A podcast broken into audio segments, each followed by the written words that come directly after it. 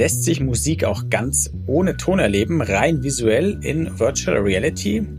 Genau das will ein Augsburger Kreativkollektiv herausfinden, und zwar vor allem für eine ganz bestimmte Zielgruppe, für Menschen, die schlecht oder gar nicht hören können. Mehr über dieses Experiment erfahrt ihr jetzt.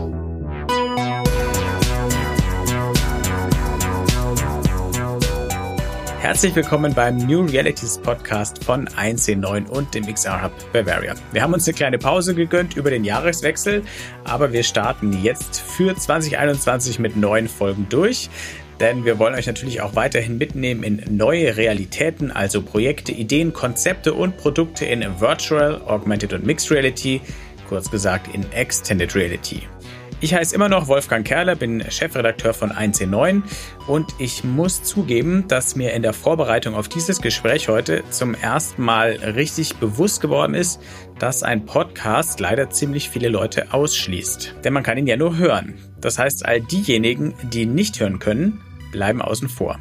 Zumindest für diese Folge wollen wir das komplett ändern. Die findet ihr nämlich in Gänze ausgeschrieben im Online-Magazin von 1 auf 1.9.community. Link ist in der Podcast-Beschreibung. Und auch in Zukunft werden wir uns bemühen, zumindest die wesentlichen Aussagen der Podcasts auch in Artikeln unterzubringen, damit sie gelesen werden können. Ich bin ganz ehrlich, die kompletten Podcasts jedes Mal zu transkribieren, das scheitert momentan noch ein bisschen an unseren Ressourcen und das tut mir auch sehr leid. Jetzt aber zum Projekt, um das es in der heutigen Folge geht.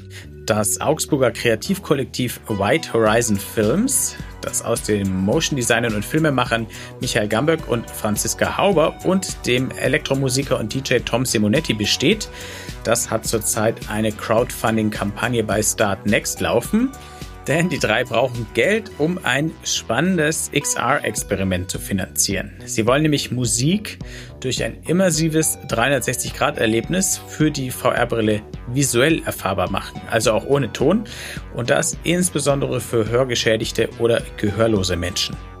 Dabei arbeiten die drei auch mit einer Schule für hörgeschädigte Menschen in Augsburg zusammen. Von den drei sind Michael und Franzi heute bei mir zu Gast und erzählen gleich mehr über das Projekt und wie sie drauf kamen und wie sie es umsetzen wollen. Und außerdem ist ihre Freundin Hanna dabei, die selbst nur mit Hilfe von sogenannten Cochlea-Implantaten hören kann. Sie gehört also zur Zielgruppe der Experience und es freut mich sehr, dass auch sie sich die Zeit genommen hat, um dabei zu sein, um uns zu erzählen, wie sie eigentlich Musik wahrnimmt und damit wir nicht nur über die Menschen reden, um die es heute geht, sondern auch jemanden aus der Zielgruppe dabei haben. Jetzt geht's los. Die Infos zum Crowdfunding und wie ihr das Projekt unterstützen könnt, die gibt's am Ende, weil dann haben die drei euch ja vielleicht auch überzeugt davon. Viel Spaß.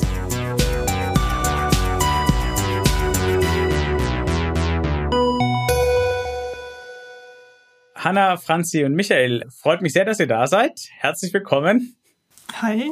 Ja, danke, dass wir da sein dürfen. Hallo. Die erste Frage geht an euch beide. Franzi und Michael, ihr sitzt ja zusammen in Augsburg jetzt gerade. Und ihr habt das Crowdfunding auch gestartet für eure immersive Experience, die ihr erschaffen wollt, in der ihr quasi Musik visuell erlebbar machen möchtet. Gerade auch für Menschen, die nicht hören können oder ähm, nicht gut hören können. Wie seid ihr denn darauf gekommen?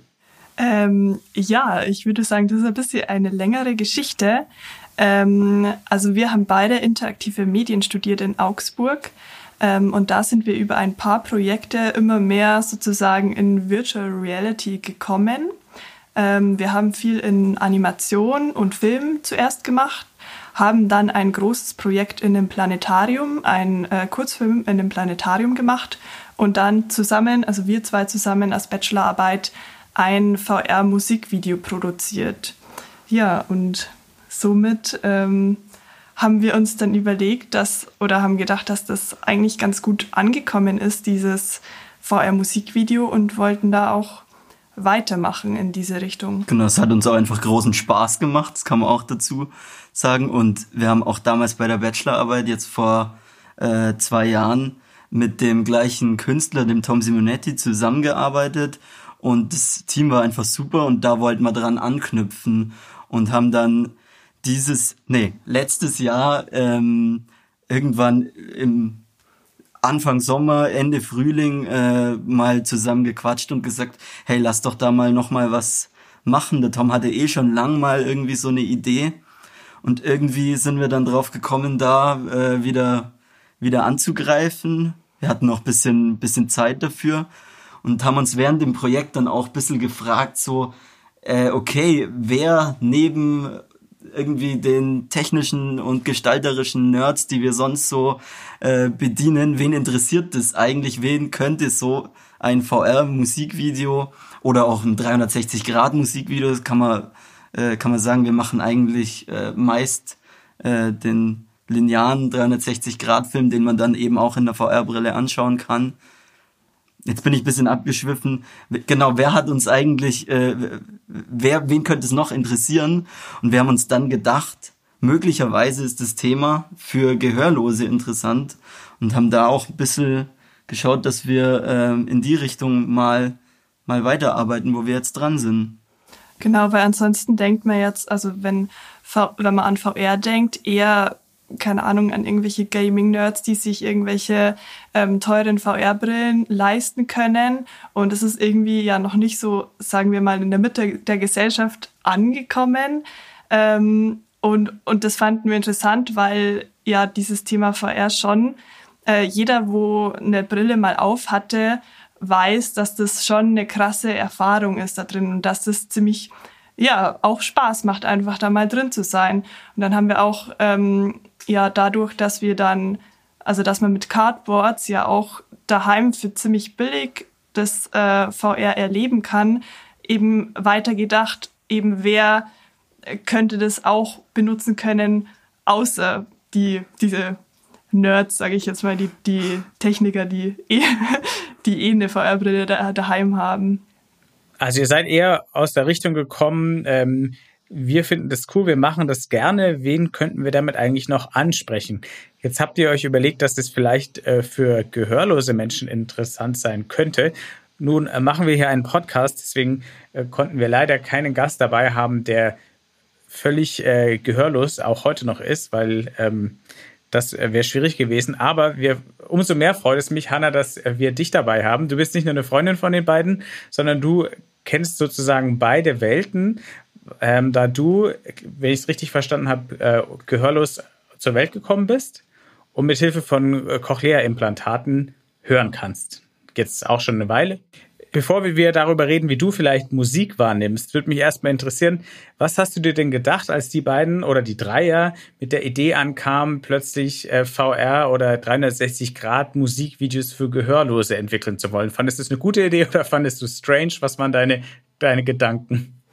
Ähm, ich musste erstmal wahrscheinlich im ersten Augenblick drüber nachdenken oder drüber nachdenken, was bedeutet nochmal genau VR und in welcher Verbindung kann man das äh, bringen für Gehörlose und dabei ist halt, äh, denke ich mal, oder spielt dabei der visuelle Aspekt eine große Rolle, was auf jeden Fall auch sehr interessant ist für Gehörlose, weil wir hören ja in dem Sinne nichts, aber man kann halt viel oder auch durch Sehen oder Spüren halt wahrnehmen.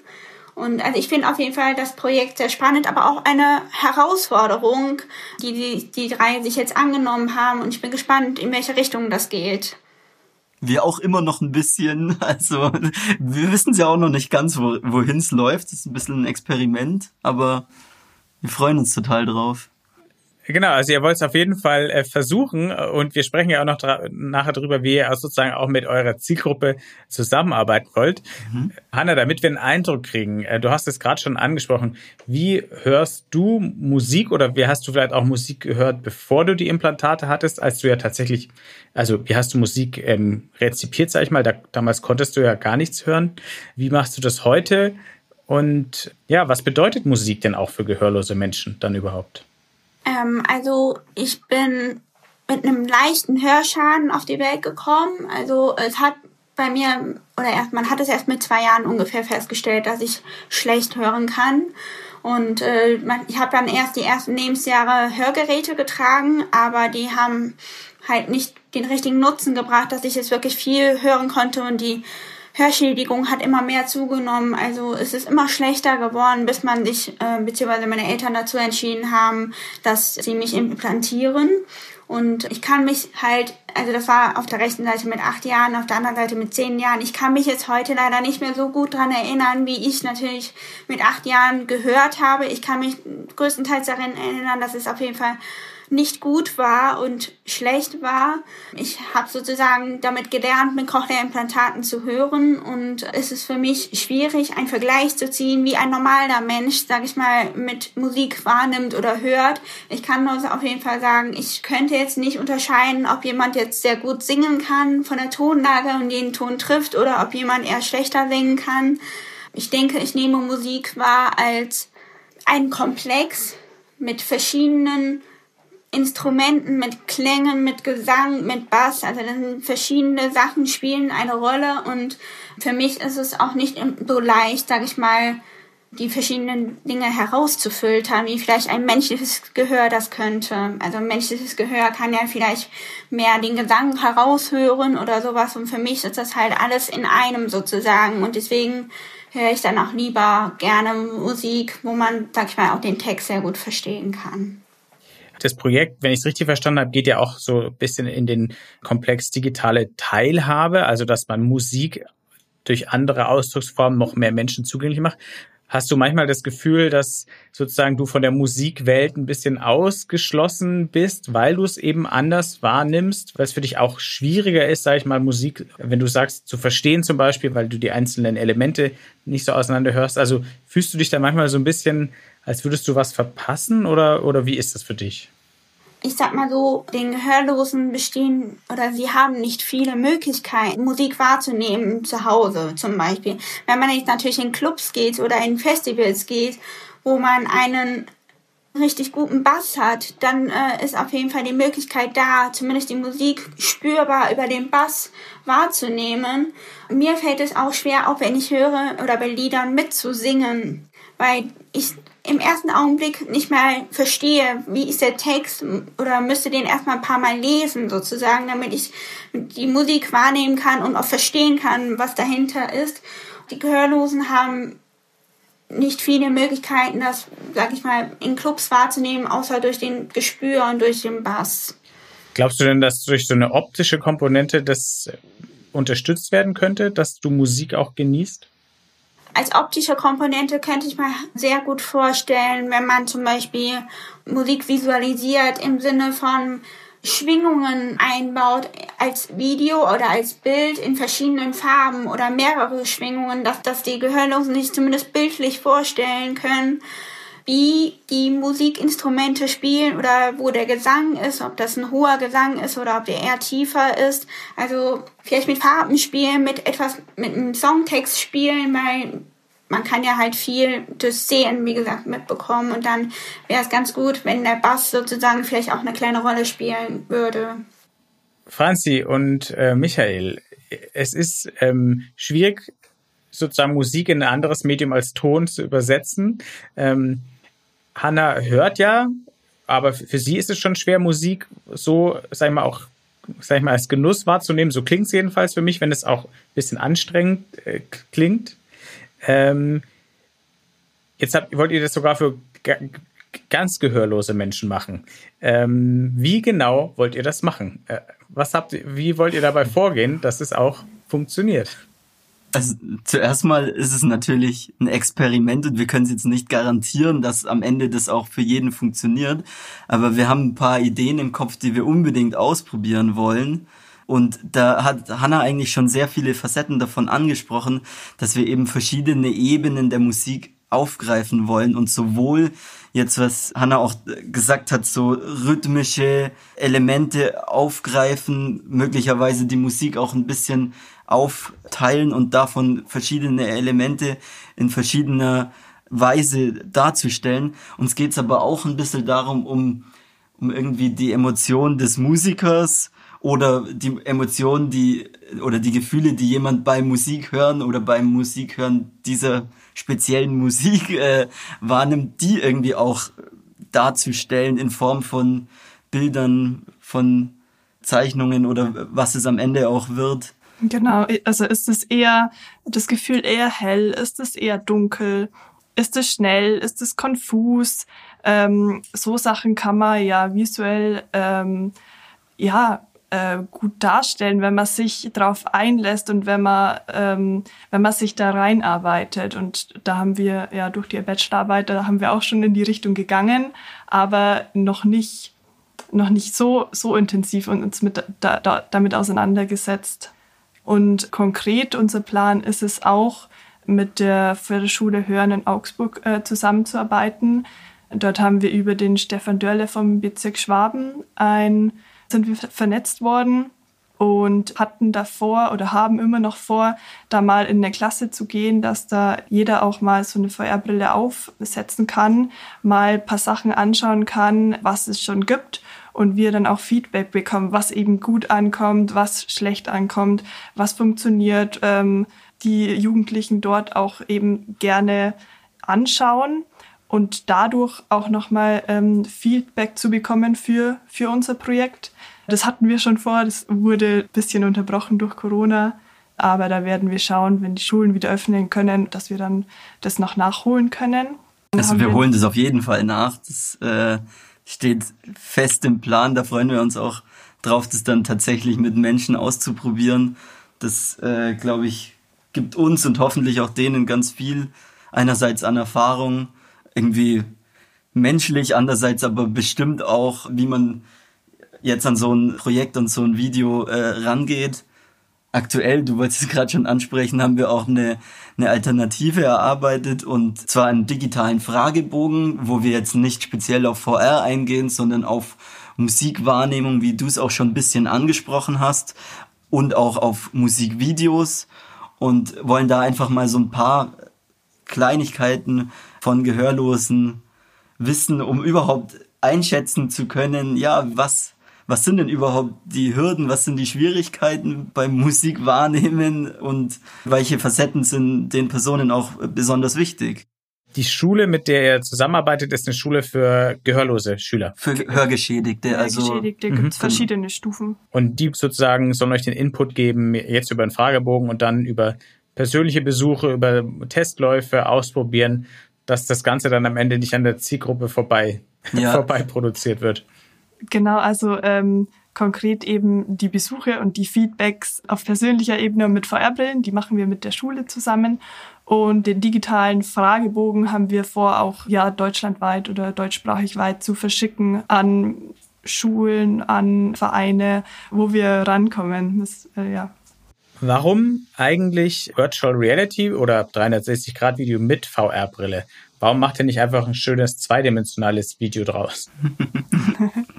Ja, so ein bisschen hat es auch damit zu tun, eben woher wir kommen und dass wir erfahren haben, dass in Virtual Reality einfach alles nochmal krasser wahrnehmbar ist. Also in eine VR-Brille, wenn man da reingeht, das ist erstmal eine Überwindung für manche auch.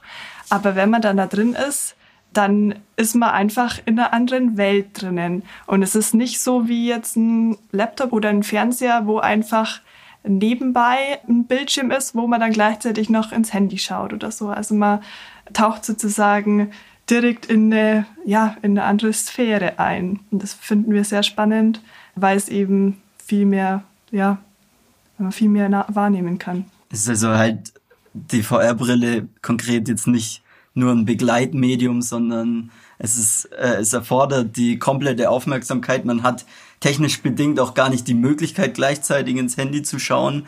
Und des Weiteren bietet eine VR-Brille für den visuellen Sinn halt einfach unfassbar viele Eindrücke und Möglichkeiten, um das noch noch erlebbarer irgendwie und noch näher zu machen. Es ist ja nicht nur um einen rum und nah, sondern auch, wenn man es so produziert, dreidimensional und somit schon auf jeden Fall ein Wahnsinnserlebnis da drin zu stecken. Und wir glauben auch, dass äh, das dann einen großen, also das, das kann viel bringen und vielleicht auch eben Gehörlosen großen Spaß machen, da bisschen austoben zu können. Ja, da einfach mal einmal die Woche sich die fünf Minuten Auszeit gönnen und in die VR-Brille zu schauen. Bevor wir Hanna nochmal fragen, was sie eigentlich von VR hält, würde ich noch gern was aufgreifen, nur als Idee, was Hanna vorhin gesagt hatte, dass der Beat, der Bass natürlich auch wirklich körperlich spürbar ist. Ja. Habt ihr schon drüber nachgedacht, vielleicht auch, wenn es VR-Brillen mit Controller sind, die ja oft eine Vibration haben oder eben, die haben ja auch Lautsprecher mit drin, wo man ja auch ein bisschen Bass drauflegen kann, sowas einzubauen, dass auch ein haptisches Erlebnis dabei ist? Oder wäre das noch zu aufwendig? Ist jetzt nur ins Blaue reingefragt, mhm. aber weil Hannah vorhin das so erzählt hat. Haben wir schon überlegt, ähm, also dass der Bass eben ja sehr wichtig ist. Für das Musikvideo jetzt an sich ist uns erstmal wichtig, dass es eben daheim angeschaut werden kann. Das heißt, dass jeder mit dem Smartphone mit dieser Cardboard das daheim anschauen kann. Und dann wäre es, glaube ich, schwieriger, dort auch noch dass wir bestimmen können, was dort für ein Subwoofer steht. Aber worüber wir auch schon nachgedacht haben, ist vielleicht mal auch eine Ausstellung zu machen, wo man mit so vibrierenden Basslautsprechern oder so zu arbeiten. Das ist bei uns so auch im Hinterkopf. Ja, auf jeden Fall. Also wir wollen es unbedingt ausprobieren. Da gibt's ja ein paar Möglichkeiten. Es gibt irgendwie so Stühle für Schlagzeuger, die sogar irgendwie nur die Vibration übertragen und sowas wollen wir mal testen. Oder eben wirklich mit so Vibrationslautsprechern arbeiten. Dann gibt's auch noch ganz faszinierende andere Geräte, irgendwie Armbänder, die wo vibrieren, wo natürlich das auch irgendwie alles irgendwie zusammenfließen könnte. Da wollen wir auf jeden Fall mal schauen, was das sich gegenseitig gibt, weil wir da auch großes Potenzial sehen. Hanna, wie klingt das alles für dich? Auch gerade der Virtual Reality Aspekt, dass du es in der Brille wahrnehmen würdest. Ja, ich denke mal vielleicht im ersten Moment vielleicht eine Überforderung der Wahrnehmung, weil äh, vielleicht mit dem Bild, mit der Simulation, wenn da ein Bass dabei kommt, kann man sich ja auch erstmal sehr gut auf sich wirken lassen und äh, ich denke mal, das kann man aber auch für die Wahrnehmung oder für das Gespür, wie gesagt, von Musik wirklich sehr, sehr schön oder es kann also ein sehr gutes Experiment, was die Menschen, sag ich mal, bestimmt auf jeden Fall gerne ausprobieren wollen. Also ich auf jeden Fall. Ja, wird auch Zeit, dass äh, du mal in eine VR-Brille reinschauen kannst. Ich hoffe, wir können das dann bald mal äh, umsetzen und dir zeigen. Das würde mich freuen. Ja, gerne. Der Lockdown nähert sich ja hoffentlich dem Ende.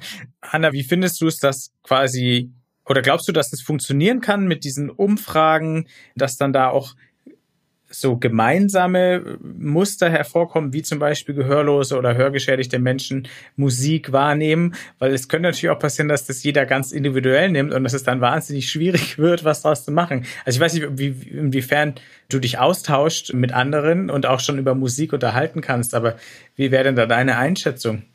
Also meine Einschätzung ist, ich bin jetzt, sage ich mal, nicht in einem gehörlosen Umfeld sozusagen oder ich habe nicht Kontakt mit sehr vielen oder in meinem Freundeskreis sind jetzt nicht oder kaum Menschen, mit, die gehörlos sind.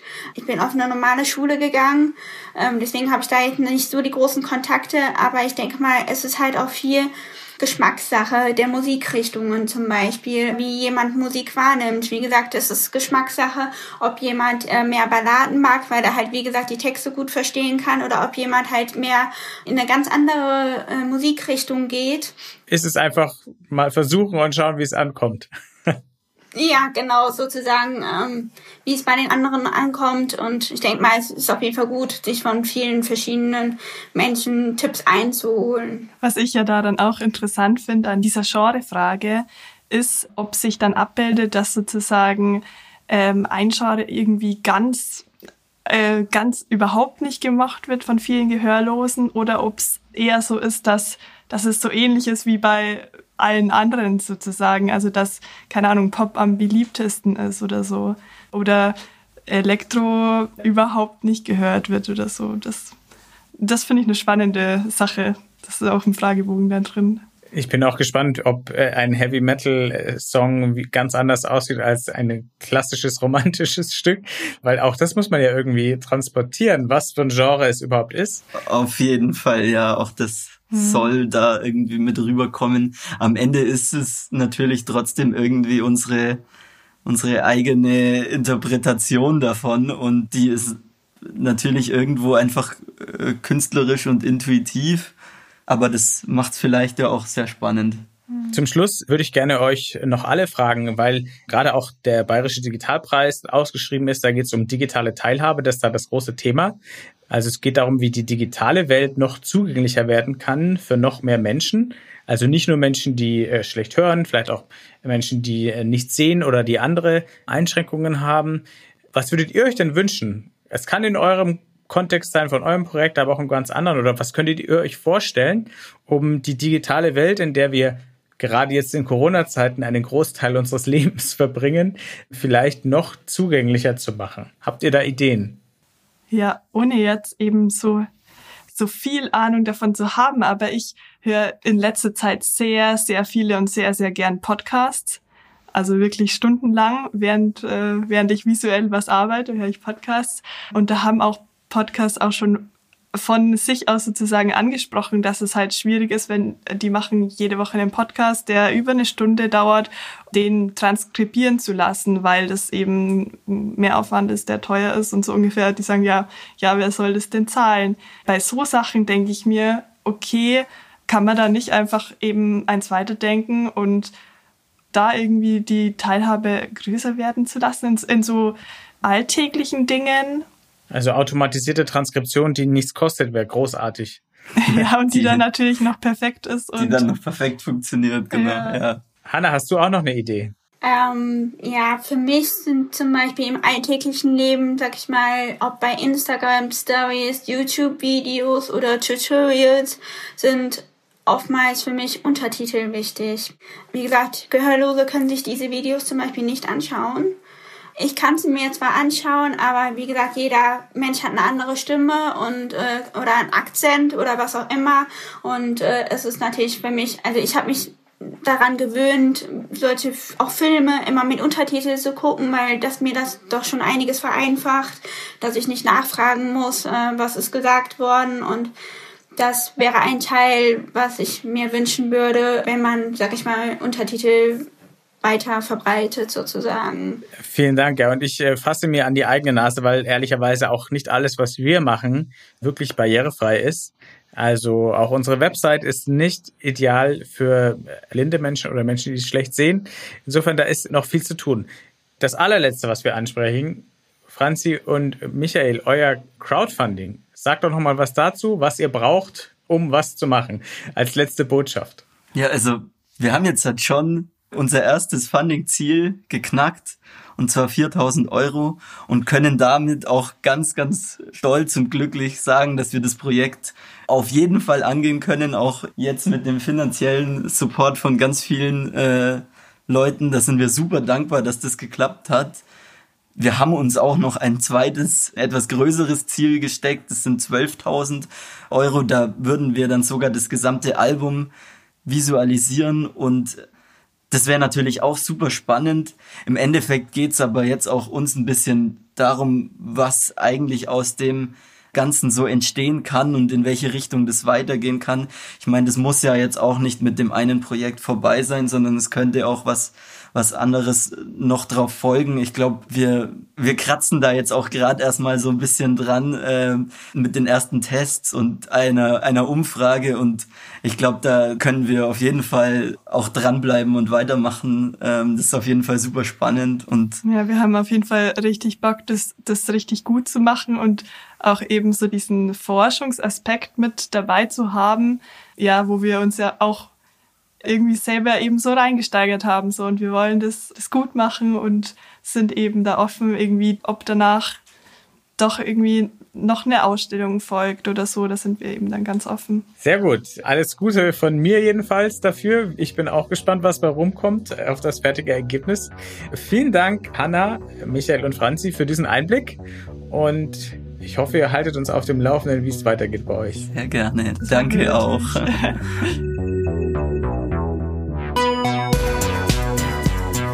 Für alle, die das Projekt eine spannende und gute Sache finden und es unterstützen wollen, das könnt ihr noch bis Mitte Februar tun per Crowdfunding. Ihr findet die Kampagne unter www.startnext.com VR-Musikvideo. Für alle, die vielleicht selbst an technischen oder kreativen Lösungen arbeiten, um die gesamte digitale Welt, also nicht nur Musik und Ton, sondern alles, was es so im digitalen Raum geht, für alle Menschen zugänglich zu machen, lohnt es sich außerdem auf der Seite bdigital als ein Wort bdigital.bayern.de vorbeizuschauen. Da findet ihr nämlich die Ausschreibung zum Bayerischen Digitalpreis und dafür werden noch bis Ende Februar Beiträge für mehr digitale Teilhabe gesucht. Jetzt noch der Abspann. 1 in 9 das ist das Zuhause für Zukunftsoptimisten, die mit neuen Ideen und mit Technologien die Welt besser machen wollen und besteht außer diesem Podcast aus einem Online-Magazin, einer Community-Plattform und aus Events. Alle Infos gibt's unter www.1c9.community. Da könnt ihr auch Mitglied werden, würde mich sehr freuen. Der XR Hub Bavaria, der wurde gegründet, um die XR-Community in Bayern voranzubringen, die Entwicklung und Verbreitung von XR-Anwendungen zu unterstützen und auch die Sichtbarkeit des Digitalstandorts Bayern zu fördern. Mehr dazu erfahrt ihr unter xrhub-bavaria.de. Wenn euch der Podcast gefallen hat, gerne bewerten, Sterne hinterlassen auf allen Plattformen. Das hilft uns und natürlich auch weiterempfehlen. Und zum Schluss noch ein Dank an das Bayerische Staatsministerium für Digitales, durch dessen Förderung dieser Podcast möglich ist. Und danke auch an Daniel Jocher, unseren Tontechniker, der unsere drei Audiospuren, denn wir saßen an drei verschiedenen Orten, zu einem Podcast zusammengebastelt hat. Danke Daniel und wir hören uns beim nächsten Mal wieder.